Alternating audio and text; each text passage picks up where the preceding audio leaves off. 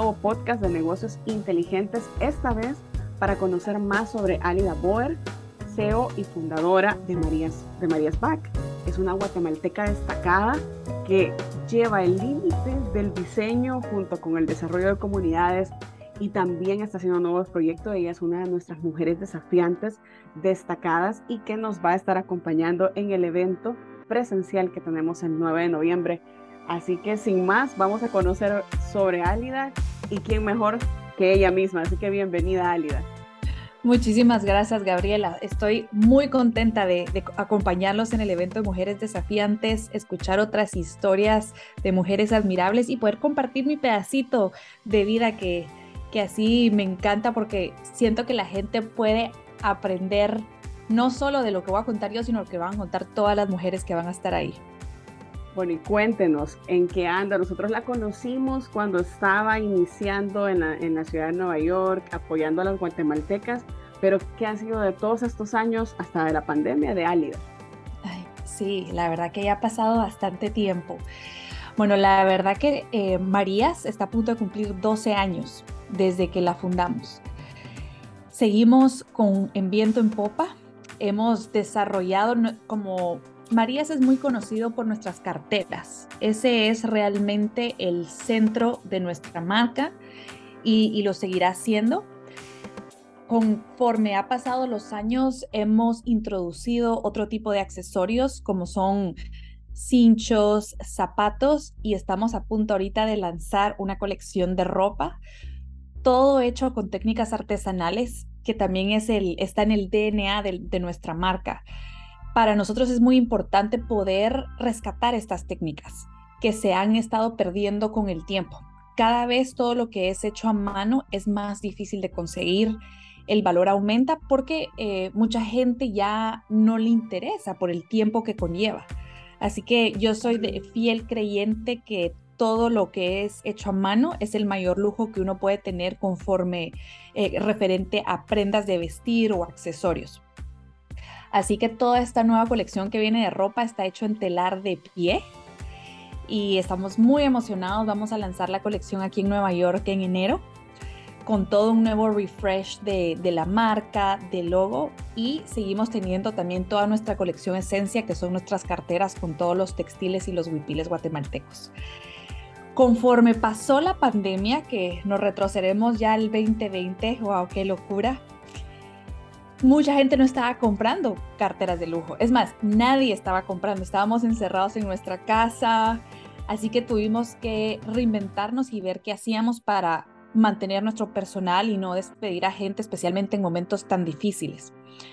Así que eh, empezamos a elaborar mascarillas y nos volvimos los, número uno, los mejores en, mascarillas en Guatemala y seguimos trabajando con artesanas porque empezamos a hacer accesorios, eh, Gaby, que eran como bolsitas de donde uno metía su mascarilla y su desinfectante o los colgadores para uno tener sus mascarillas.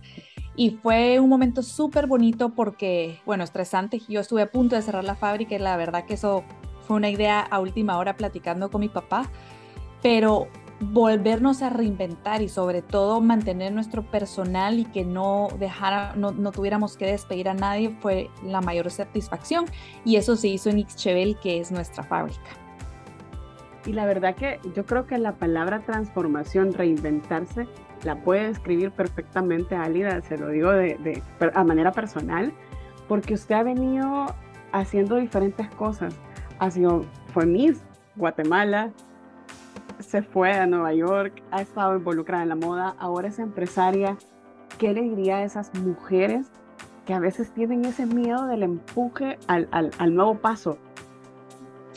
Yo siempre, eh, siempre digo que no perdamos la curiosidad y sobre todo que demos ese primer paso. Y, y, yo soy de la fiel opinión que no va a haber un momento perfecto para nada. Uno siempre está pensando, ay, no, voy a sacar mi marca, pero es que no tengo el nombre perfecto, entonces no puedo, o no tengo el local que quiero alquilar de mis sueños porque no tengo, no, empecemos con algo. Y siempre eh, yo, he, yo he hecho eso, a veces es, uno empieza obviamente pequeño, desordenado, pero teniendo una visión grande, pero yo siempre digo, empiecen con el primer, el primer paso, ya sea pintando las paredes de la oficina, sacando cualquier nombre o logo que tengan, no importa, lo importante es empezar.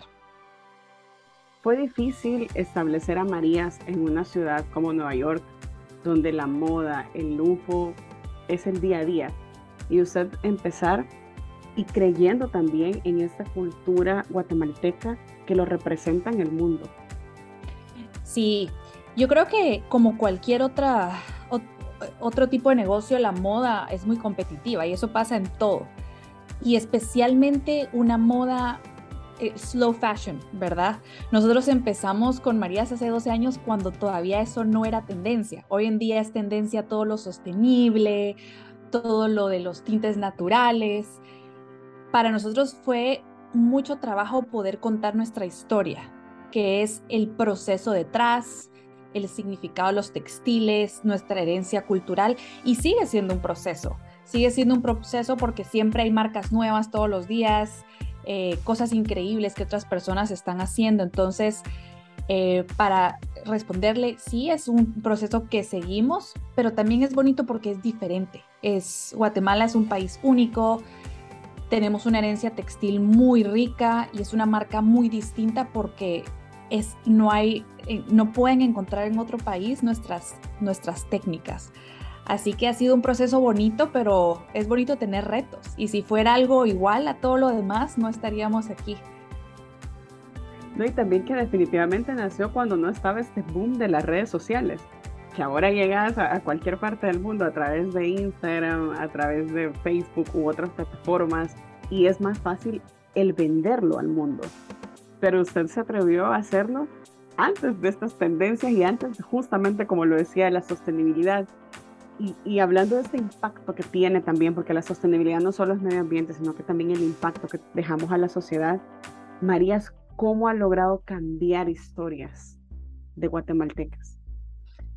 Yo creo que para mí lo más importante ha sido, y yo sé que esta palabra se ha utilizado mucho, pero realmente el empoderar a mujeres. Eh, hemos tenido historias desde mujeres que no las querían dejar trabajar, entre comillas, porque la o sea, todo lo que es telares y huipiles lo trabajan desde sus casas. Nosotros mandamos los materiales y, normalmente muchas mujeres tienen sus telares de cintura y encuentran el tiempo para elaborar los textiles eh, dentro de su casa, al mismo sin dejar a un lado los labores de, ser mamá, de ser esposa y las otras cosas que tienen que ser. Y eso les ha dado a ellas un, sentimiento de importancia. Yo creo que eso es algo que necesitamos todos, no importa de dónde venga, pero sentirse que uno está aportando, está siendo importante de alguna forma. Hemos tenido mujeres donde estaban en relaciones eh, que no eran buenas, de abuso, que no tenían realmente la situación económica para poder dejar al esposo y después de haber empezado tuvieron ese coraje de decir, esto no es para mí, mis hijos no pueden estar en una familia así y han podido salir adelante. Eh, hasta yo, yo lo miro en la forma en que se visten, en que eh, su postura, inclusive eso fue hace muchos años, yo, regresé a uno de los talleres antes de que tuviéramos la fábrica y una de ellas estaba hasta con su lipstick, como se, se miraba que estaba más segura de sí misma. ¿no? Y yo creo que eso para mí ha sido muy importante y al mismo tiempo poder dar a conocer nuestra cultura a través de la moda. A veces pasa que en Latinoamérica solo están las noticias que no son buenas de nuestros países, que no, no, no es tanto comparado con las cosas buenas que tenemos. Entonces poder dar a conocer Guatemala a través de sus textiles y ver mujeres como la primera dama o como Malala o como mujeres así portando nuestras carteras ha sido una gran satisfacción. La revista que mejor conoce Centroamérica es Estrategia y Negocios. Lo invitamos a seguirnos en nuestras redes sociales. Estamos como revista Estrategia y Negocios y a visitar nuestra página web www.estrategienegocios.net. Mencionaba Nolé. Cuéntenos qué es Nolé. Bueno, estoy muy contenta de ir a Honduras porque Honduras es el corazón de Nolé. A mí me invitaron hace varios años a una universidad a poder platicar de moda sostenible y estando ahí me topé con, con la batana. Realmente empecé a preguntar qué cosas tenía Honduras que no tenían otros países. Siempre me encanta, aparte que ustedes tienen esta cerámica lenca espectacular y muchísimas... La curiosidad, como nos decía usted. La, curiosidad. Siempre estoy así como, Ay, ¿qué, ¿y qué hay aquí? Y de la nada me mencionaron acerca de este aceite de batana. Y yo que pues me encantan todas las cosas de belleza, cremas, eh, tratamientos, maquillajes, se me quedó en mi mente. Y cuando me regresé a Nueva York le pedí a un amigo que si me podía mandar un, bote de batana. Em, la cosa es que me lo manda, se tardó muchísimos meses porque la batana está en la musquitia. Entonces está bastante lejano de cualquiera de las ciudades principales de Honduras.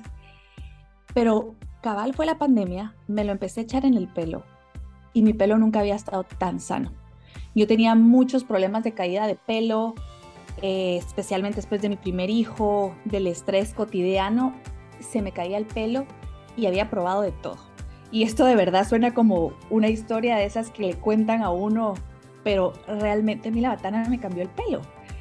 Y eh, teniendo este aceite, se lo pasé a alguna de mis amigas, lo mismo, les funcionó súper bien y me, me puse a pensar cómo voy a hacer cuando se acabe la pandemia y no tenga el tiempo para ponerme este aceite en el pelo todo el tiempo. Y fue cuando dije, no, la verdad que aquí podemos hacer un buen producto. Empecé a investigar, eh, me reuní con un químico espectacular y desarrollamos estas fórmulas que son fórmulas limpias, clean formulas, o sea, no tiene nada de preservantes, ni químicos, ni todas estas cosas malas que muchos productos tienen. El ingrediente estrella es la batana, que lo traemos de Honduras. Y en fin, también es en barra, así que no, usa, no usamos plástico porque, bueno, yo me he vuelto cada vez más consciente y es horrible lo que está pasando con nuestro planeta. Así que así empezó Nole. Lanzamos en Guatemala hace más o menos ya un año y medio y ha sido un éxito. Los testimoniales de la gente que me escribe, que le ha cambiado el pelo, que le ha, cambiado la vida y lanzamos aquí en Estados Unidos hace seis meses y lo mismo. Hemos estado en revistas desde Vogue, Fashionista, Elle, Cosmopolitan. Hay celebridades que lo utilizan y bueno, ya estamos vendiendo en Amazon y, en todos lados. Ahorita es más que todo crecer la parte de, de retail. Y en Honduras ya hablaba de que Marías impacta a Guatemala, su país de origen, pero en Honduras también está llegando a impactar a otras familias. Sí, la verdad que a mí me encanta trabajar como comunidades, con cosas que son como, yo creo que para, para mí que un negocio sea exitoso no quiere decir que solo genere, sino que tiene que ser un negocio que sea bueno para, para la comunidad donde está, para los empleados y obviamente para los, eh, los propietarios. Pero sí ha sido bonito porque es algo, yo hablaba con una persona de Honduras que es ah, eh, especialista en todo lo que es el ambiente y me ha contado de muchas plantas increíbles que tienen en Honduras que están tratando también de rescatar porque no le han encontrado los usos. Me, me, platicó del cedro macho, de tantas que quiero, yo necesito viajar y poder ir a ver más cosas, pero sí, las comunidades, muchas comunidades de la mosquitia eh, viven por eh, la venta de, del batana. Y también este, este establecerse, el crecer y a tener su fábrica, ¿cómo ha cambiado la, la, vida de alguien? Bueno, yo creo que em, lo que más me ha cambiado es ser mamá. Yo creo que hoy en día tengo tanto respeto para las mamás, mamás que son full time mamás y se quedan en las casas, las que trabajan, porque yo creo que eso es lo que impacta nuestra vida, encontrar ese balance de poder sentirse uno proactivo y estar ahí presente para la familia. Así que yo más que, que la fábrica y que todo es cómo puedo balancear el día a día de poder hacer lo que a mí me apasiona en mi trabajo, pero al mismo tiempo estar presente con mis hijos. Em, yo creo que es muy, muy, muy clave poder organizarse muy bien que yo no soy buena, yo he necesitado mucha ayuda para estructurar mi agenda porque yo soy más creativa y un poco más desordenada y un buen equipo. Yo creo que uno las cosas solo uno llega hasta cierto hasta cierto tope, pero teniendo un buen equipo eso es eso es la base, especialmente que yo vivo en Nueva York y todos nuestros procesos no solo con Marías y Chevel, sino que ahora también con Olé están en Guatemala. Entonces para mí es importante viajar lo más que puedo, pero tener un equipo increíble. Alida, le agradezco mucho por el tiempo, por contarnos todo lo que está haciendo y por lo que próximamente viene, además de sus proyectos y por aceptar también venir a conversar y contarnos otra parte de la historia, otra parte de inspiración junto con otras mujeres en Mujeres Desafiantes, nuestro evento. Muchísimas gracias. Estoy muy emocionada de verlos pronto. Gracias por acompañarnos en un nuevo episodio de Negocios Inteligentes, el podcast de la revista Estrategia y Negocios. Hasta la próxima.